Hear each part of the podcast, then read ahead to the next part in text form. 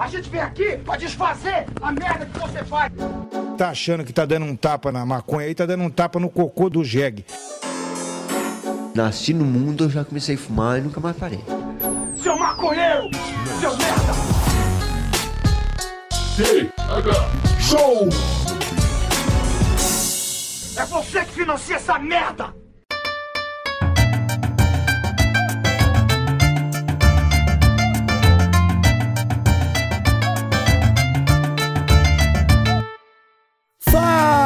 Fala, meu povo! E estamos começando mais um TH Show Podcast aqui direto da RadioRamp.com comigo, Igor Seco, comandando essa web bancada canábica junto com ele, meu grande amigo Marcelo Nhoque. Tudo bom, Marcelo Nhoque? Ah, ô, meu morcego, tudo maravilhoso, tudo gostoso e com esse corpinho que felizmente não precisa de natação nem de nenhum exercício físico pra fazer olhares indesejados e até mesmo perturbadores quando eu fico desnudo numa praia. E tu também, meu brother? Eu tô bem, cara. Eu não tô tão bem como eu estaria se eu tivesse ficado desnudo numa praia, mas eu tô bem também, cara. É, Marcelo Nhoque, vamos começar o episódio de hoje dando um recado rápido aqui dos nossos apoiadores, dos parceiros do TH Show. Primeiro, eu quero agradecer a toda a galerinha que nos apoia lá no padrim.com.br barra thshow, no picpay.me barra thshow. Esse pessoal que está assinando os planos de apoio do nosso querido podcast estão participando do sorteio do dia 30, que vai ter uma Alexa da Amazon, vai ter Bong, vai ter de chavador do TH Show, chegou um carregamento de coisas aqui em casa essa semana, Marcelinho. Tudo pro nosso delicioso kit, cara. Aham, Quem receber é isso aí, é um ano sem ir na taba- tabacaria. Talvez, É. um ano. Um ano eu garanto. É isso aí. Então fica aí o nosso muito obrigado a todos que já estão assinando e participando. Tamo junto demais, molecadinha. E eu quero mandar aquele abraço pra galerinha da King Vapo, Marcelinhoque, que está oferecendo o cupom do TH Show lá na loja kingvapo.com.br, que dá 5% de desconto na compra de qualquer vaporizador. E quem comprar pode ganhar mais 5% de desconto se pagar no boletinho. Meus amigos, vaporizar, Marcelinhoque, é outra vida, cara. É outra parada. Eu dificilmente estou fechando um baseadinho ultimamente. Muito dificilmente. Também temos um recado para dar pra galerinha que está é, prestes a fazer aquele delicioso cultivo de qualquer coisa que seja, Marcelinhoque. O pessoal da Cultiva Grow Shop também tá com cupom lá na cultivagrowshop.com.br. Quem usar o cupom RadioRamp15 ganha 15% de desconto na primeira compra. Aham. E tem de tudo, Igor Seco. Quer plantar qualquer coisa, vai ter. vai- eles vão ser especialistas nisso. E se for o. Tem coisas que a agropecuária não tem, eles vão ter. tá ligado? É bem por aí, Marcelinho, que é bem por aí. Ô, aproveitando o espaço, estamos dando um abraço especial pra galera da copclub.com.br que tem as roupinhas mais iradas do planeta, Igor Seco. É tênis, é, é camiseta, é objetos de estilo. Quem quiser acessar lá e também seguir no Instagram, copclub underline. Fique à vontade, um grande abraço pra essa moçada bonita e estilosa. É isso aí, Marcelinho, aqui todos os recados dados. Agora a gente começa esse episódio que tá um pouquinho diferente. Porque hoje vamos mais uma vez aqui com o TH Show direto pro Rio de Janeiro falar com um grande convidado aqui para nossa web bancada, uma figura ilustre das ruas cariocas, meu amigo Jota, Jota Júnior. E aí, meu velho, tudo bom? Como é que você tá? Bom, tá sempre bom. Se tiver, tiver ruim, não tá bom, né? Então tem que tá bom sempre. É isso aí. Se apresenta pra, pra bancada do TH Show, cara. Se tiver alguém por aqui que não te conhece, quem é, quem é o Jota? Então, cara, muita gente. Eu tenho alguns apelidos que não foram apelidos que eu inventei pra mim, né? Primeiro, o primeiro deles que é muito engraçado é que meu, meu arroba no Instagram é IM João José, que é meu nome, né? Aham. Então tem uma parcela de pessoas que me chamam de Ian. Porque ele vê o IM ali e fala Ian. E aí, Ian? Então é o Ian João José. Ah, Muita pessoa conhece assim. E o mais popular é o Fala Tugari, né, mano? Que é como eu comecei a ser conhecido na, na internet aí. Que foi quando, quando eu comecei a fazer meus vídeos, trabalhando como gari. Então a galera começou a conhecer por conta do bordão que eu sempre usei no início dos vídeos, que é Fala Tu, gari. Então a galera vem, ah, eu falo tu gari, eu falo tu gari. E tem as ramificações, fala gari também, que é, e aí fala gari, então eu falo gari. Então, cada um me conhece de um jeito. E no rap é o J Júnior, a galera me conhece como J Júnior, que é o nome que eu trabalho mesmo, é o nome que eu sempre utilizei mesmo de trabalho. Ah, irado. Pode crer. Cara, então tu é rapper, cara. Eu não sabia que tu era rapper, velho. É, pouca gente sabe, porque o trabalho de rap meu já tem pra 12 anos aí, né? Tá eu e o Emanuel fazendo esse bom tempo já esse trabalho aí, ele com produção executiva, criativa.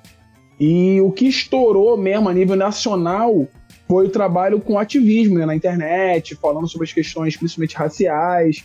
Aí começou a galera me conhecer muito por isso. Até é engraçado que eu encontro muita pessoa do rap, né? Que acaba me seguindo, aí quando eu vou conversar, pô, tu canta rap, mano? Então, a própria, uma própria parcela de pessoas do rap não sabe que eu canto rap, entendeu? Então é bem, é bem normal isso aí, mas o trabalho meu, que eu vim sempre fazendo durante os anos todos, que me motivou a fazer os trabalhos com os vídeos, dando as ideias, é a partir do rap mesmo. E como é que tá a cena de rap hoje, cara? Tá rolando uma galera nova? Tá, né? De, Ah, eu, tá forte, mano. Eu ouço. Não ouço muito rap, eu ouço mais coisa antiga, assim. Mas eu, eu vejo muita coisa de trap hoje em dia, né? E tá tudo É, bem então, eu, eu né? particularmente, ó, eu mesmo nem curto rap muito não, mano. Eu não sou muito de ouvir rap não, tá ligado? Eu ouço Ah. bastante rap gringo, americano, que foi onde eu sempre ouvi, porque eu vim da dança, na verdade. Eu era, eu era dançarino de street dance, tá ligado? Dei aula de dança. Então eu sempre ouvi muito rap gringo, hip hop no geral ali, né? Todas as ramificações tem do hip hop ali, é o R&B, o trap, é o rap. Eu sempre ouvi muito conteúdo americano, né? Devido à dança, a gente tem bastante acesso a isso. Mas musicalmente falando, eu curto muito mais ouvir reggaeton, é um estilo de música que eu ouço muito mesmo. Aham. assim. então, eu, se tu me falar aí das, dos rappers que tem da cena hoje, eu conheço, mas poucos eu sei as músicas, poucos eu paro pra ouvir mesmo a música. A música de rap nacional que eu ouço são mais da antiga, tá ligado? Eu curto muito a galera, o Dexter, curto Racionais, ainda ouço muito sabotagem, sabe? Da galera do rap nacional, eu ouço muito cara antigo. Da nova é MC, que já não é nova mais, né? Já Aham. se tornou um cara do dinossauro aí, o Jonga, da galera nova aí que eu ouço bastante, Coruja. Eu ouço uma parada ou outra, mas tem- a cena do hip hop hoje no Brasil, ela tá num patamar que nunca teve antes, mano. A galera tá fazendo hip hop, tá ganhando dinheiro, sabe?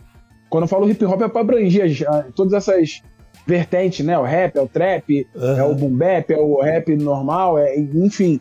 A galera tá conseguindo hoje finalmente fazer uma grana, tá conseguindo ter uma ascensão. Tu ouve rap na rádio aberta hoje em dia, né? Antigamente era algo mais fechado. Então, mais do que nunca, a gente tá vivendo um momento que o rap tá em, em alta, entendeu? crescimento, pode crer. Cara, tu consegue definir pra mim o que é o reggaeton? Cara, então, o reggaeton, o que que acontece? É, até por isso que eu acho que o rap nacional não teve uma repercussão internacional ainda. Porque o que que o, o, o- americano não quer ouvir, mano, um rap que é igual o deles. Porque os caras são os pioneiros, igual um brasileiro ouvir samba de francês. Ele não Aham. vai ficar parando pra ouvir samba de francês, tá ligado? Porque o samba nosso é o samba nosso. Então, pra gente ouvir um samba, tem que ser um samba com algum diferencial local deles. O rap nacional nosso, ele vem né, né, nessa vertente, bebeu muito da fonte ali do funk antigo, na década de 80, 90 ali, que começou aquele do Miami Bass, né, que a galera chamava de funk aqui no Brasil. E nasceu-se essa ideologia periférica de fazer o rap como é a raiz do rap americano. Só que essa falta da mistura que eu acho que deixa o Brasil indo um pouco em desvantagem. O reggaeton, mano, nada mais é do que essa mistura, né? Da música latina, né, do raga, dessa, de- de- dessas músicas nativas da América Latina com a influência do hip hop americano, né? Então, é- essa mistura ali nasceu, um, um- vamos dizer que um, um raga mais mainstream, né, mano? Então, começou assim, o boom do reggae, reggaeton mesmo começou no, no mundo através do Daddy Yankee, né? Naquela época do Gasolina, né? Que foi uma música que deu um estouro muito É. grande, ali ela se popularizou de forma mundial. Então, a partir dessa mistura, né, mano, da música latina com o hip hop, com elemento de eletrônica, eles conseguiram misturar e fazer esse estilo musical que é reggaeton, né? Tanto que os próprios artistas de reggaeton, eles não se é, fixam em um só estilo musical, eles cantam vários estilos musicais. Tu pega o J Balvin, ele tem música de rap, tem música mundial, ele tem, tem todos os estilos de vertentes possíveis, eles fazem conexão com artistas de vários estilos de vertente diferentes. Então, reggaeton eu acho que é uma mistura né, dessa música latina com influência de músicas de fora da América Latina, né? Que aí nasceu essa coisa linda aí que é o reggaeton. Olha aí, o ouvinte do TH Show, ele deu play nesse episódio sem esperar o que via por aí e tomou uma aula sobre o que é o reggaeton. Cara, você tirou minha dúvida com maestria, Jota. Muito obrigado, cara. Agora eu tô- eu é tô- máscara, Nunca ensinava direito pro cara, né? Não. E eu sou muito triste que no Brasil não tem a cena de reggaeton, né, mano? Eu não sei se é devido ao idioma, né? Que o reggaeton é uma música muito que bebe na fonte do espanhol ali, né, mano? No Aham. Brasil não falar o espanhol, a gente é um país que não fala espanhol. Então é. Eu acredito que seja por conta disso.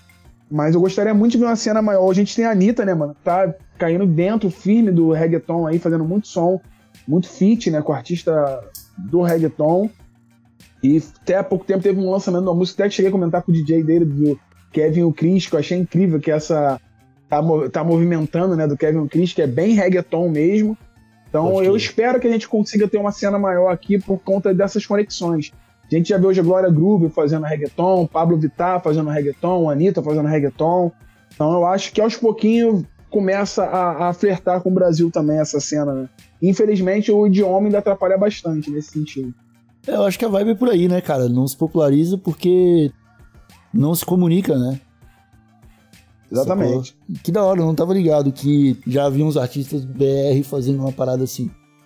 Queria perguntar, cara, tu falou que, que faz rap e tal, mas aí tu se inspira no, no rap americano também pra fazer, pra produzir o, o teu É, som? mano, a minha, a minha influência musical, a, me- a melódica, é, instrumental, vem muito dessa, dessa influência americana, tá ligado? Eu curto muito rap americano, J. Cole ali, Kendrick Lamar, eu curto, ouvi muito Nice, ouvi muito Mos Def, então vem a influência de lá. Liricamente falando, não tem como ter a influência de lá, porque são idiomas diferentes, então a escrita passa a ser diferente, a vivência é claro que eu tenho que tirar daqui, Aham. então eu meio que mesclo ambas as partes, entendeu? Pô, tu falou do Mos Def, ele é um baita ator ainda, né, meu? O cara é desgraçado, o cara é foda. A cena americana do entretenimento, né, mano, é muito grande, então esse incentivo rola muito lá dos artistas que fazem música atuarem também, tipo, muito, não só o Mos Def, tem hoje o Ludacris, que é, porra, gigante na atuação nessa saga do Velozes Furiosos aí, ficou bem, bem famoso como ator. O próprio 50 Cent, tá ligado? Tem a própria série agora que ele é diretor executivo. Então a galera lá Olha, não tava ligado. vai, vai muito pra essa área. Você tira pelo Ice Cube, né, mano? Que era um cara, porra, dinossauro do rap americano. E quando ele saiu ali do, do NWA, ele foi diretamente pra essa área, né? De fazer filme, de fazer direção. Tem bastante filme que ele escreveu ali. É um cara que vem fazendo uma, uma frente maneira, assim, como representante do rap, né? Nos Estados Unidos, como nessa parte de atuação, de criação. O que eu acho também que aqui, se, se, se fizesse esse tipo de trabalho aqui, não só com rap, eu digo com funk também, que é um patrimônio nacional aí, né? Pegasse esses artistas, começasse a colocar eles para atuação, eu acho que juntaria, né? Isso aí potenciaria, potencializaria o, o- o cinema, né? No caso do Brasil, teria um público que talvez às vezes nem liga tanto para o cinema, o filme em si, seriado, e passaria a ter mais pessoas dando atenção para isso também. O pessoal ligado mais ao LGBT, eu tenho visto fazer muita coisa, cara. Ligado a cinema e arte, seriado e produção. Além de música, né? Que é- eu acho que foi aquela. A Rita Von Dutch, aquela, que tava falando. Falando que a cena MPB hoje é formada praticamente pela galera LGBT. Tá ligado? Ah, eu acho que sempre foi, né, mano? Uma grande parte sempre foi ali, não dessa forma como é hoje, por conta da liberdade, né? O- as pessoas LGBT hoje se sentem mais à vontade, né? se- de se, se expor.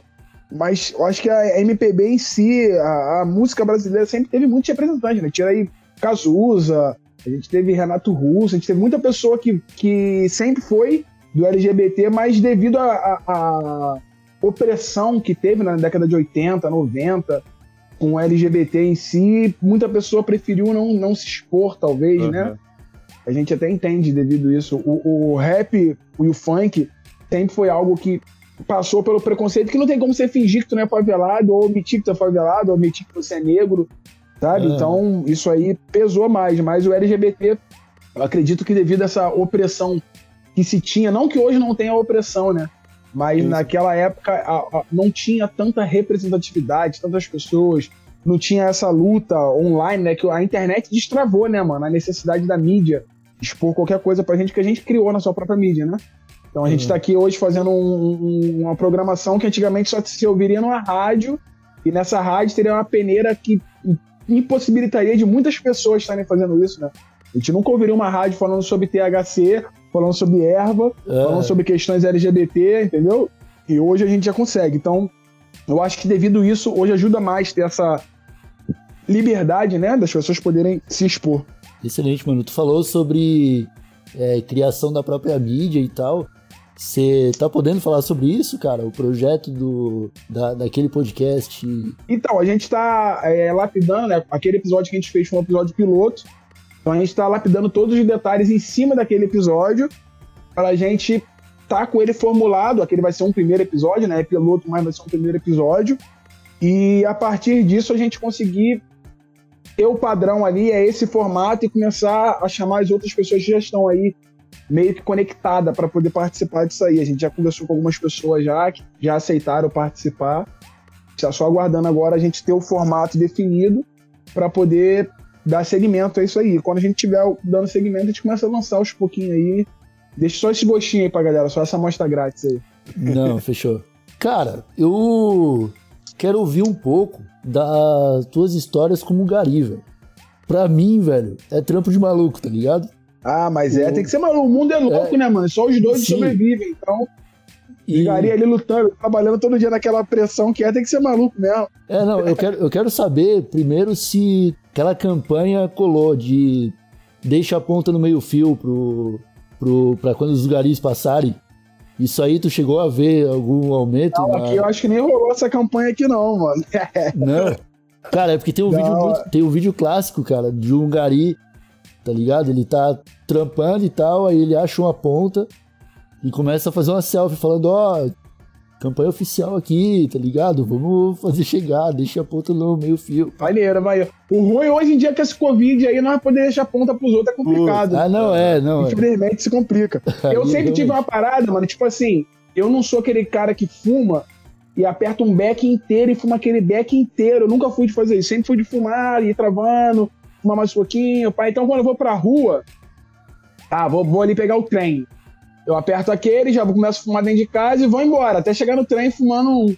E quando eu chego e tem aí uma pontinha considerável, eu sempre boto no local que eu sei que algum maconheiro vai achar depois, tá ligado? Exatamente É. pra passar o back pra frente, pra não jogar, não vou jogar fora, não vou deixar que algum maconheiro vai achar isso daqui, entendeu? Aí já, já, já é de praxe meu deixar essas pontinhas. Muita pessoa já, já fumou um graças às minhas pontinhas por aí, tenho certeza. Isso aí é realmente uma boa, uma boa ação pra você fazer, né, cara? Que daí a pessoa que espero- achar, ela não precisa fumar dia. direto, ela pode abrir o- a pontinha e fechar um outro fininho, né? Eu, eu ainda espero o dia, ô Igor, de que a maconha vai ser legalizada aqui para no Natal a gente fazer uma campanha de sair pela rua distribuindo baseado pra galera aí, né, mano? Ah, Tá, mano? Eu tenho muita vontade de conseguir fazer isso um dia, de dar um rolê aí no Natal e ver a galera que eu sei que não vai ter condição de estar comprando um backzinho, mas ó, toma, irmão, toma esse. Os amigos que estão trabalhando no sinal ali, vendendo uma bala, os mano que tá, infelizmente, sem uma moradia, morando aí na rua, tá ligado? Aham, Só pra deixar a galera tratada, tá ligado? Mas infelizmente hoje, devido à proibição, é complicado a gente fazer um projeto desse tipo aí aqui no Brasil ainda. É, O projeto não rola, mas quando vê dá pra dar uma, passeada por aí, bem, bem, bem de canto. né? É, mas é complicado. E- e- ainda mais eu, negão, carioca, tatuado, de dread. Eu saí de casa cheio de baseado no carro, sou preso na primeira esquina que eu passar. Ô, ô, Jota, como é que é nascer e ser criado no Rio de Janeiro, bicho? Eu, eu, eu sei que tu não nasceu e foi criado em outro lugar pra tu dizer onde é a diferença, tá ligado? Mas é que, É, é assim, mano. Cara, de fora do Rio- de Janeiro a gente tem uma ideia que é um mundo à parte mesmo, tá ligado? É, eu, graças a, esse trabalho aí, né, que a gente conseguiu vir fazendo esses anos todos aí, eu fui pra muito lugar no Brasil, viajei em muita cidade no Brasil, eu conheci muitos estados diferentes, fui pra fora do Brasil também, graças a tive essa oportunidade, que é uma coisa que não é muito comum no nosso país, né, mano, infelizmente, que aqui é muito caro você viajar, eu morei fora do Brasil também, o que me deu essa dimensão do quanto é realmente esmagadoramente covarde a, a, a possibilidade de você viajar. O Igor morou lá em Portugal também, né? Então, Aham. assim, é, você lá em Portugal, tu queria ir pra França, você gastava 40 euros pra tu ir e voltar, 50 euros, dependendo Surreal, da né, promoção cara? que você pegasse. E aqui para eu ir em São Paulo eu pago 700 reais por passagem. Então é, é, é, complica a gente viajar, mas graças a esse meu trabalho eu consegui viajar bastante.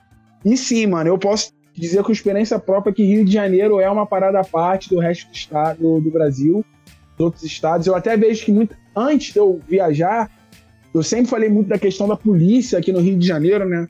E eu sempre vi que muito seguidor meu de fora é, tentava apaziguar, defender, diminuir o peso do, do, do, do, crime né, que a polícia comete no Brasil. E quando eu fui viajar, eu entendi que é porque realmente é uma parada muito diferente do que é fora do, do Rio de Janeiro, né, mano? Então, muita pessoa não tem noção do que é viver no Rio de Janeiro.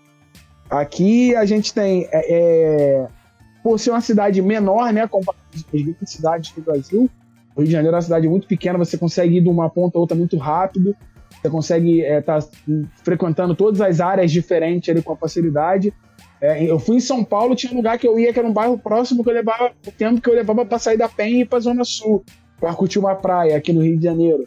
Uhum. Então é, é, uma, é uma dimensão muito diferente. Eu acho que essa facilidade que o carioca tem de, de, de transitar, da gente conhecer outras tribos, né, mano? Outra, outras pessoas de outras zonas, a gente tem essa facilidade de você morar no subúrbio, estar tá na praia, isso dá pro carioca uma vibe muito. É a vibe praieira, mano, festeira, a gente tá muito sempre pra cima. Sempre... Comparado aos outros estados, eu vejo que o carioca ele é muito mais é... disposto a estar tá alegre, mesmo que na merda. Igual vocês falaram, tá tudo bem? Eu falei, tá sempre bem, mas se tiver... porque se não tiver bem, tá ruim, se tá ruim, tá ruim. Então é meio que isso, o carioca tá sempre disposto a estar tá mais a, a, a, focando em estar tá feliz do que em, em, certamente deixar os problemas bater de forma mais, mais forte na gente, né? Então eu acredito que eu ter sido criado no Rio de Janeiro me ajudou a ser essa pessoa, mano, que consegue estar tá em meio a essa tempestade, toda essa turbulência toda, e a gente está nadando contra a maré ali, e aí com, é, paralelamente ao sendo o Gari, que é esse lance que o Igor falou, a galera é maluca, loucona, o Gari tá feliz o tempo inteiro, irmão. Eu acho que uma das, da, da, das das cláusulas para ser gari tinha que ser essa. Ela tem que ser uma pessoa que está feliz o tempo todo, né? Porque o gari tá ali no meio do lixo, é chuva, é sol, é frio, é calor, e a galera tá zoando, e tá brincando, e tá dançando. Você sempre vê um vídeo de um gari aí dançando lá na caçamba do caminhão, e tá gastando. E a Conlube, né, mano, que virou um, um, uma referência latino-americana, né, mano? A gente é a, a empresa que eu trabalho é a maior empresa na América Latina de limpeza urbana.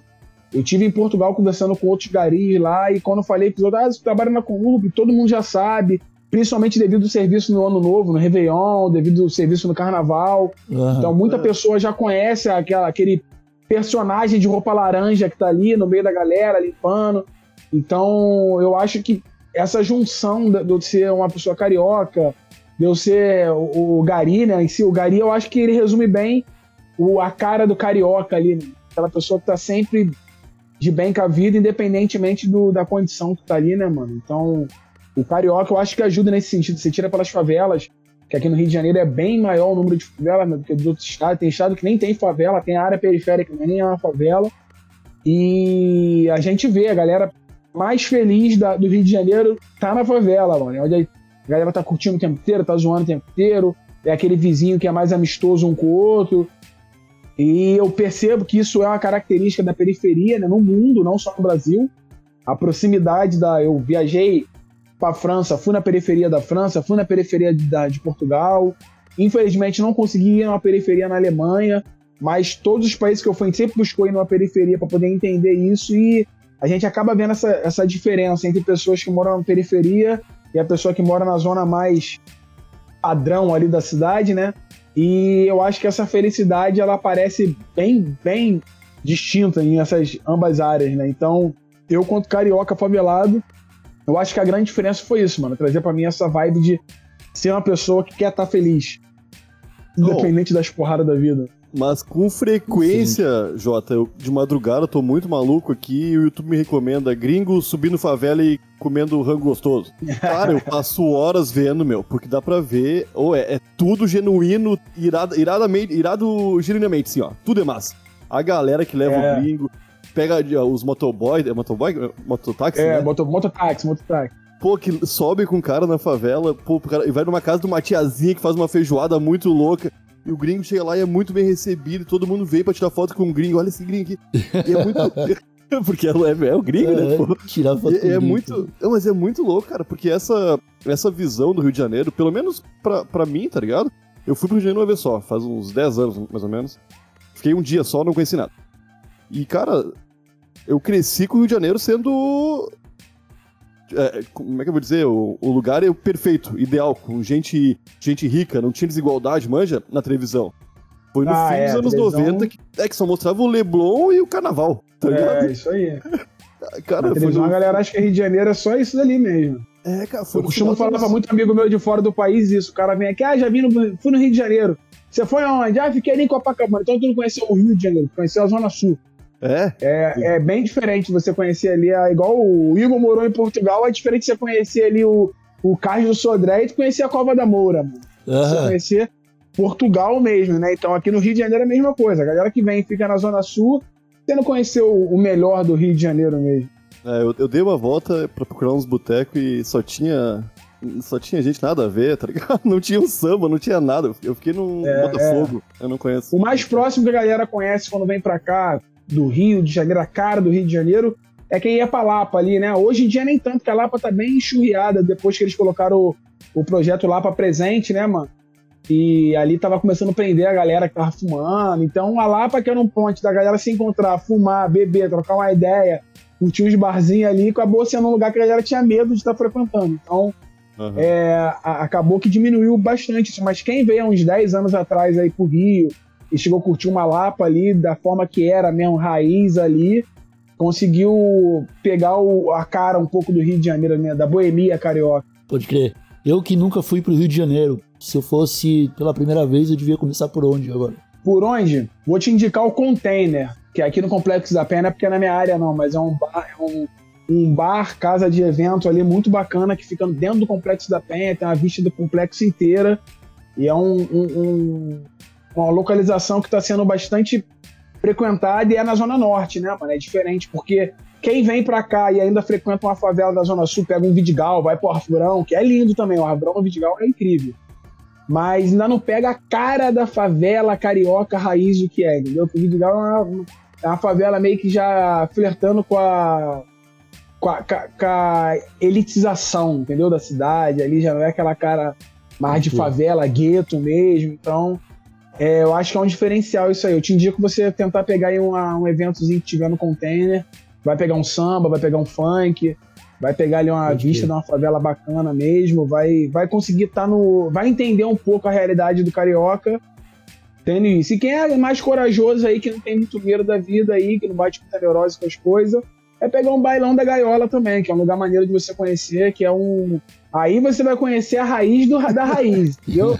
Aí você vai pegar a realidade da parada mesmo, qual é a realidade do carioca, o que, que é a condição no final de semana do favelado, e é isso. Já foi muito nessas festas que rolam na rua, assim? Esses funk que, que o da Ah, já, mano. Muito, muito.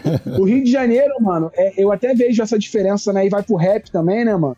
O, o rap paulista, os caras conseguem fazer muito mais dinheiro que o rap carioca, porque o, o rap paulista, você coloca que em São Paulo 80% das festas são pagas.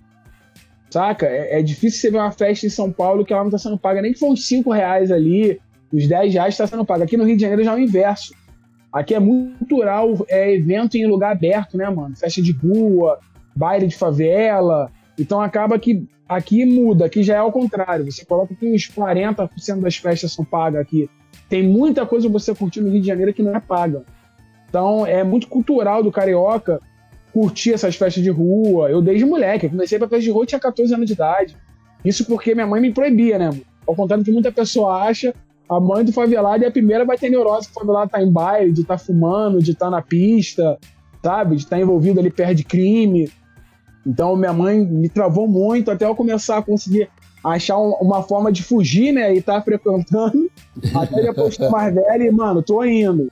Então foi muito. Baile da Chatuba, Baile da Mangueira, Baile da Alta, é, é, Festa da Taborari, que é uma festa de rua muito conhecida que tem aqui no. Na, tinha, né? Não tem hoje mais, mas no bairro de Cordovil. Então, na Brás de Pina, Taborari em Brás de Pina. Então, é, sempre foi da minha parte estar em festa de rua, sempre curti muito essa vibe. É, tá próximo ali da galera, né, mano, que é nossa e se sentir em casa.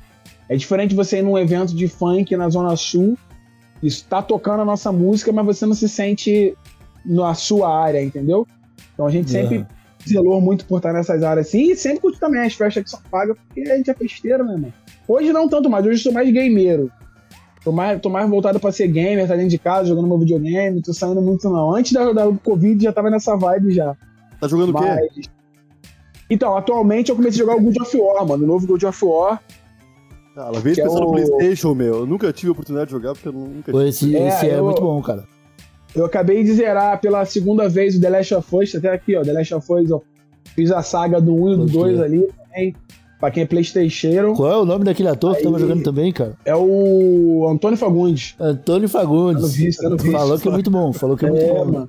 Pô, mano, porque quem não tem PS4, irmão, e me pergunta se vale a pena comprar o PS4 só pra jogar esse jogo, eu falo que vale, irmão. Porque o jogo, pra mim, só, só perde pro GTA San Andreas, tá ligado? Eu acho que GTA San Andreas então, foi um jogo que fez história de uma forma muito absurda, então não tem como você comparar com outros jogos, né? Porque foi a ramificação Cara, do game ali, do, do tu- mundo aberto, Que pá. bom que tu falou isso, cara, porque eu tava louco pra te perguntar exatamente isso aí, cara. Tu acha que precisa sair um GTA 6, cara? O GTA 5 Pô, já não tá bom o Então, suficiente. eu, eu acho que o GTA já saturou. Eles criarem novos GTA. Eu acho que a Rockstar ia explodir uma grana, mano. Se eles fizessem um GTA San Andreas remasterizado, algo novo, com a nova geração, entendeu? Po- Poder trazer essa ideia do que era o GTA V, de você ter três personagens sendo jogado ali pro GTA San Andreas, porque a história do GTA San Andreas é muito rica, né, mano?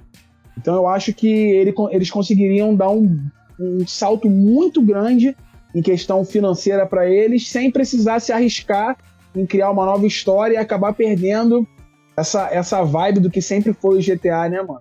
Eu achei GTA V lindo visualmente falando. Ele é um jogo que tem uma jogabilidade muito boa, é um jogo, mas só que em quesito história, eu não achei que ele conseguiu atingir as, as expectativas de quem tava esperando um novo GTA, sabe?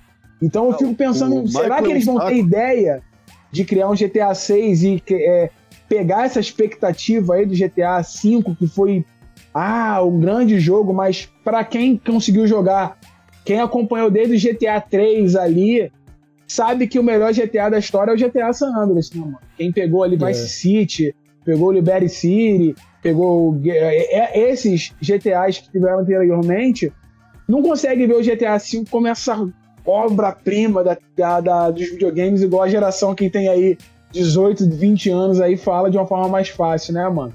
Quem conseguiu jogar a época de Lan House ali, mano, pegou um Vice City, Aham. pegou um GTA San Andreas, sabe que o 5 deixou a desejar, porque a gente esperava com um jogo de nova geração.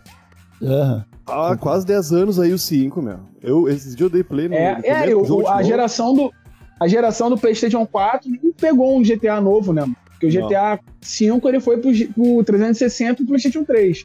Aham. Eles só remasterizaram pra nova geração, mas não, não pegou uma, uma- um lançamento do, do novo GTA, entendeu?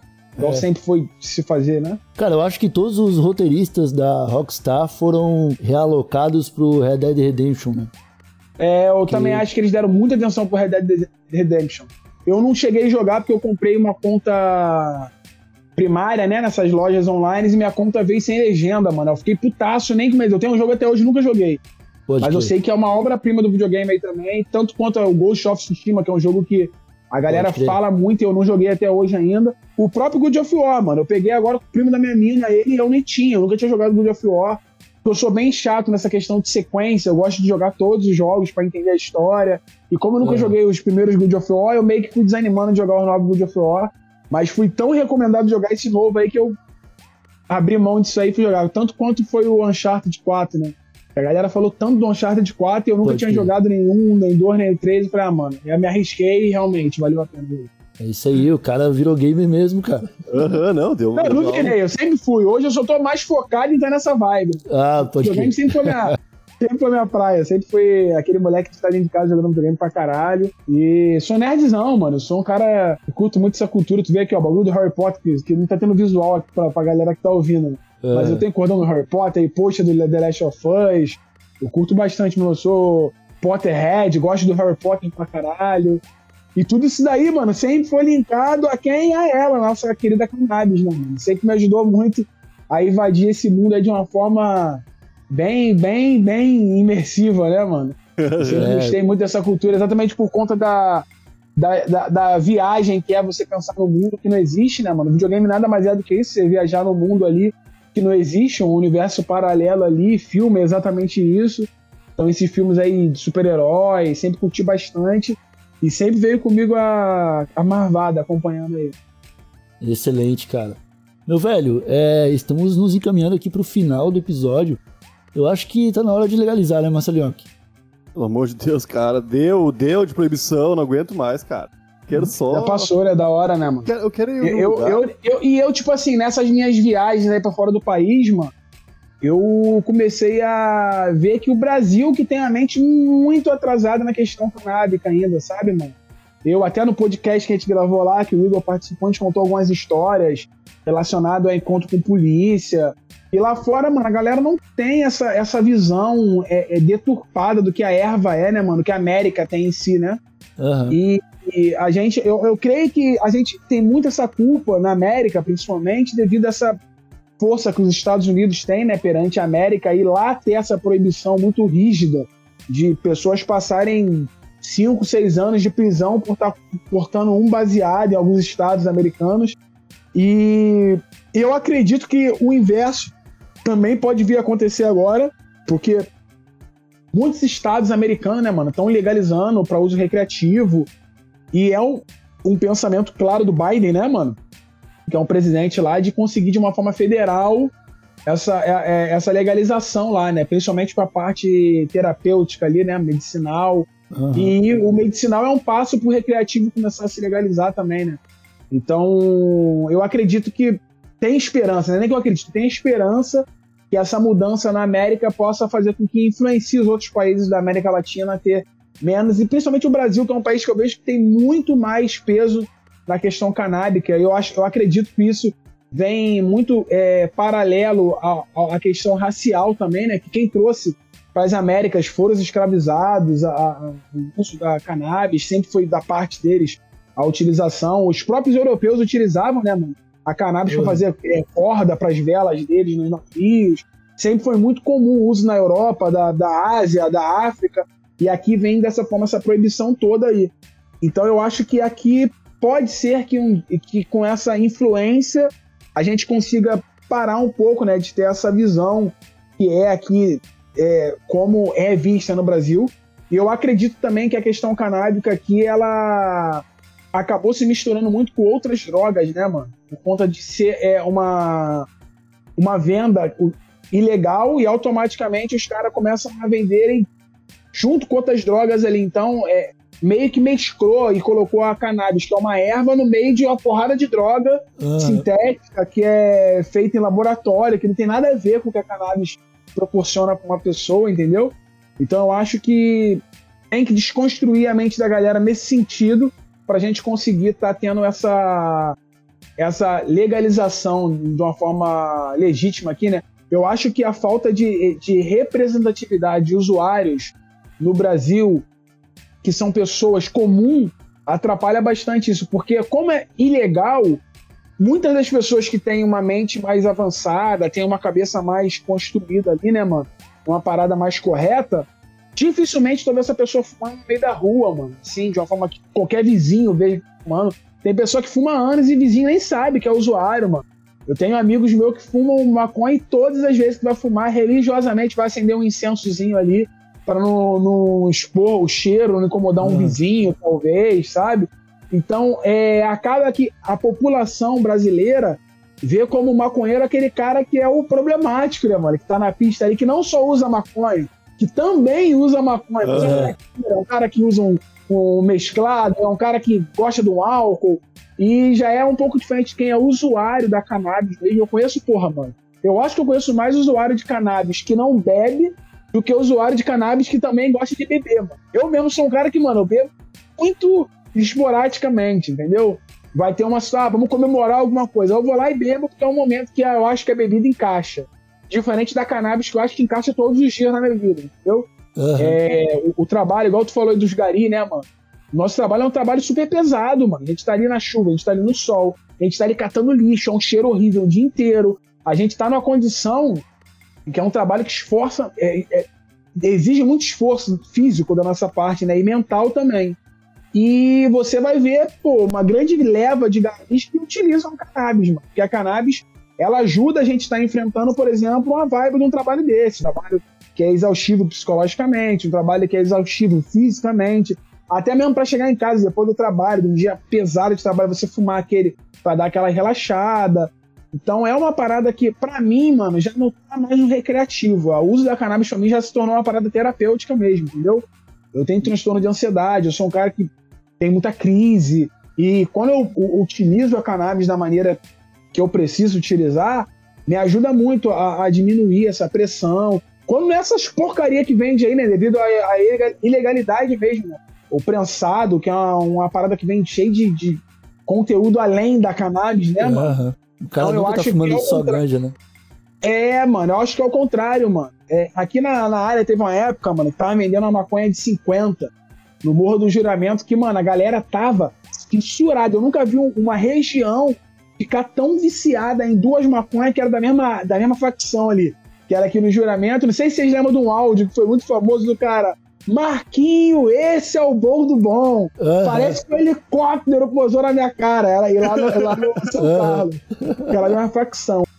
Diz, diz a lenda, mano, que os caras estavam pingando Rivotril na maconha, tá ligado, mano?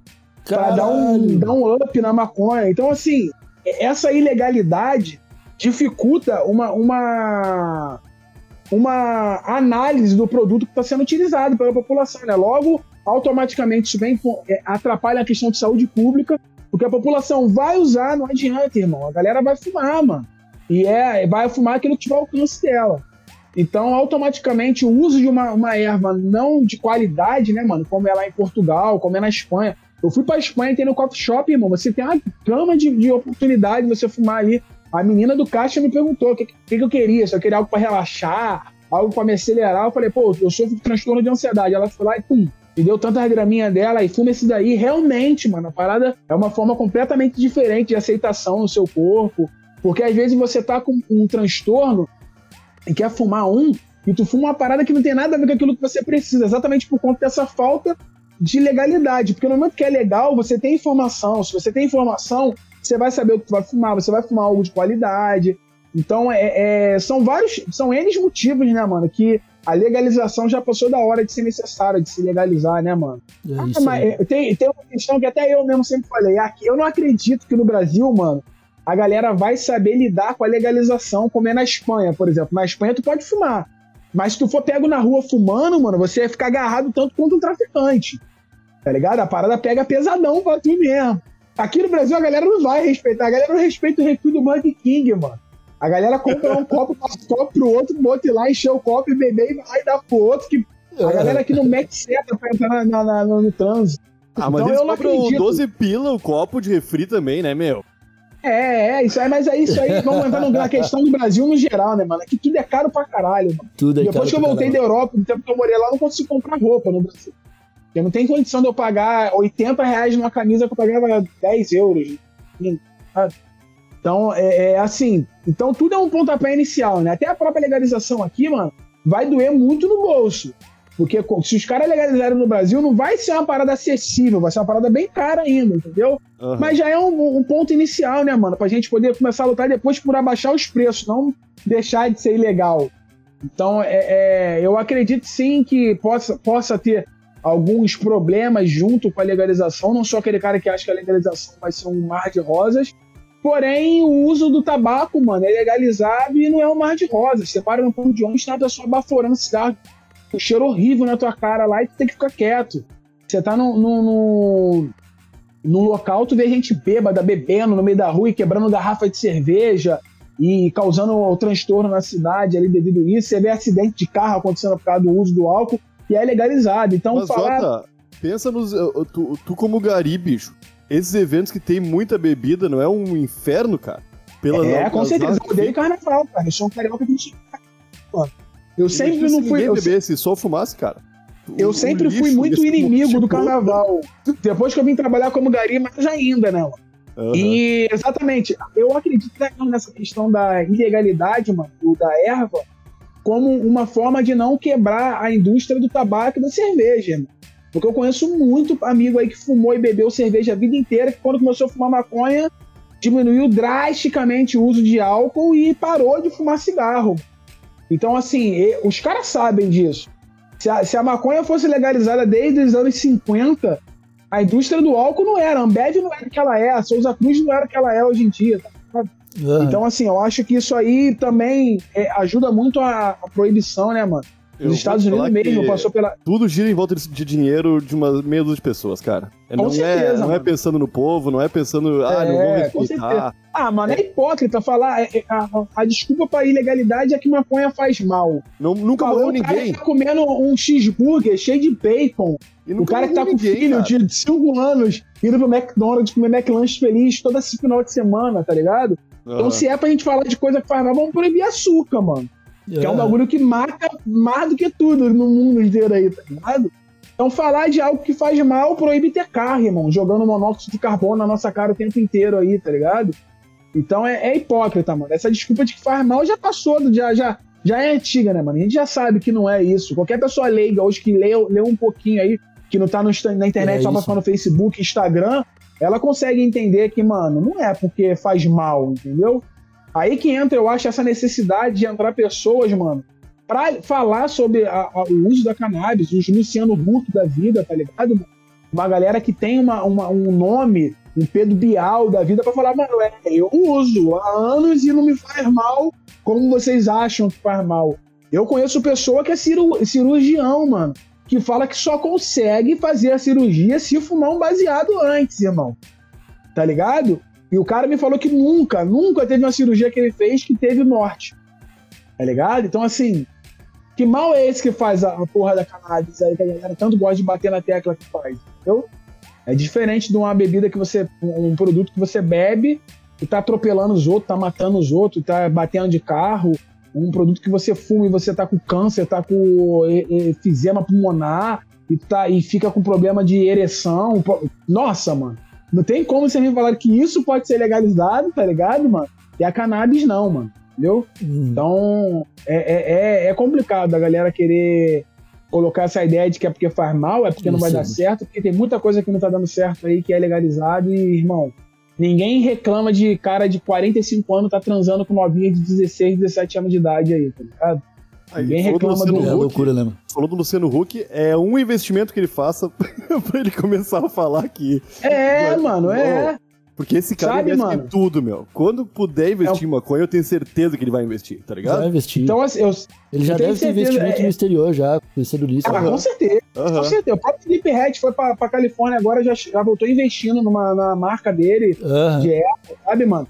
Eu fico vendo assim, eu, eu vi no. Não sei se foi em 2019 ou 2018. Não, acho que foi 2019. Que a Califórnia arrecadou mais de um milhão de dólares, mano, voltado só pra educação e saúde pública, mano. Por conta da venda de cannabis. Então, Deve ser bilhão. poderia muito bem, Deve muito ser bem ser. Eu acho que é um milhão, né? Isso mesmo. Não, deve ser bilhão. Poderia muito bem ser utilizado isso no Brasil, irmão. De uma forma, vamos fazer a legalização e tantos por cento dessa erva aí, da venda da erva, a gente vai revertir na saúde, vamos revertir, revertir no, no- no- na educação, sabe? Mas a galera que. Eu acho que não quer, né, mano? É melhor a galera tá aqui morrendo com o tabaco, morrendo com o álcool, passando a miséria, sendo dependente, porque qualquer pessoa que fuma maconha sabe que a maconha não causa dependência, né, mano? Com ela te causa um vício, mano. Tu gosta de fumar, ela causa um vício tanto quanto você beber Coca-Cola, você beber café. A minha mãe fala pra mim, minha mãe sempre foi muito contra eu fumar, né? Aí teve uma situação uma vez que ela acordou, mano, sentindo o cheiro da minha tia fazendo café. Ela, nossa, cheirinho de café. Vou fazer um café. Eu falei, tá vendo, mãe? Isso aí que acontece quando meu primo acende baseado lá em cima. Eu sinto cheirinho e eu quero fumar um beck. É a mesma coisa. Não é que eu tô desesperado e eu vou morrer e roubar minha casa se eu não tiver maconha, não. Mas é porque é bom, a gente gosta. A gente quer fumar. Se o maconheiro botar na cabeça que não vai fumar, ele não vai fumar, irmão, entendeu? Aham. Não é uma parada que causa aquela dependência, que você vai ficar tendo em casa é, é, desespero, entrando em, em- em- colapso porque não tá fumando. Não, a gente quer fumar, mano. A gente gosta de fumar porque faz bem. Porque eu quero ler meu livro, eu quero ver o Harry Potter, eu quero ver a série, eu quero É. jogar um videogame, tá ligado? É e ver de uma forma mais, com a mente mais instintiva, né? Mais aberta a viajar na ideia das pessoas que estão querendo passar pra gente ali. Então, eu acho que tem muitas, muitos motivos, tá ligado? É uma parada que, legalizado ou não, não vão parar de utilizar, não adianta, nunca vão parar de maconha. A maconha é uma parada que sempre vai estar presente entre a gente. E, mano, estamos perdendo dinheiro, né, mano? É isso. Perdendo ó. grana que É. poderia estar sendo investido em muita coisa incrível aí.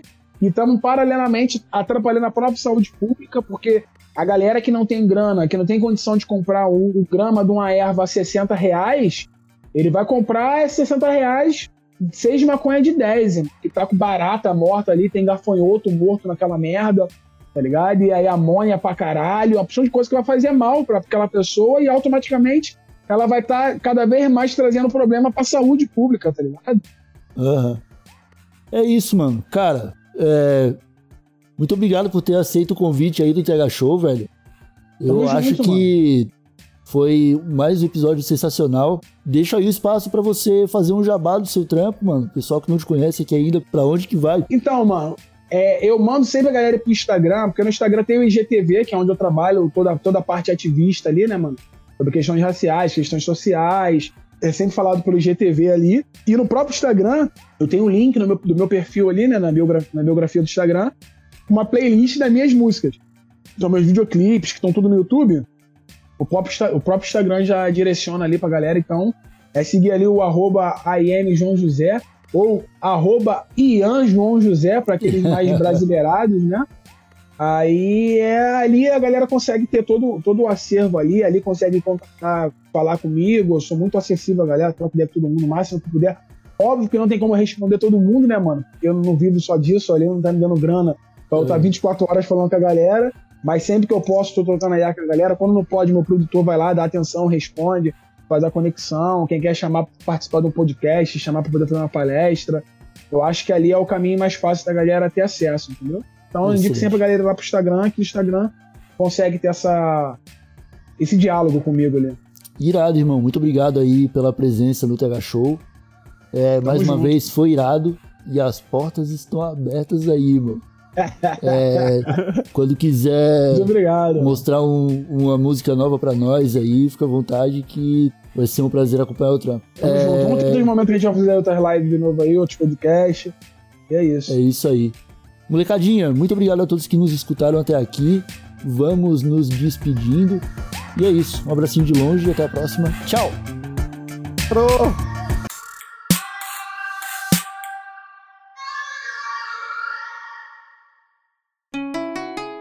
Rádio Hemp.